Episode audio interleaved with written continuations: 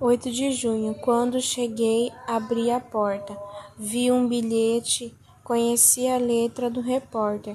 Perguntei a dona Nena se ele esteve aqui. Disse que sim.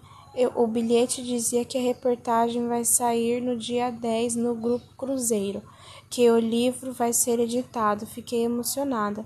O senhor Manuel chegou. Disse-lhe que a reportagem vai sair quarta-feira e que o repórter quer levar o livro para imprimir. Eles ganham dinheiro às tuas costas e não te pagam. Eles estão te embrulhando. Você não deve entregar-lhe o livro. Eu não pronunciei com ironia do seu Manuel.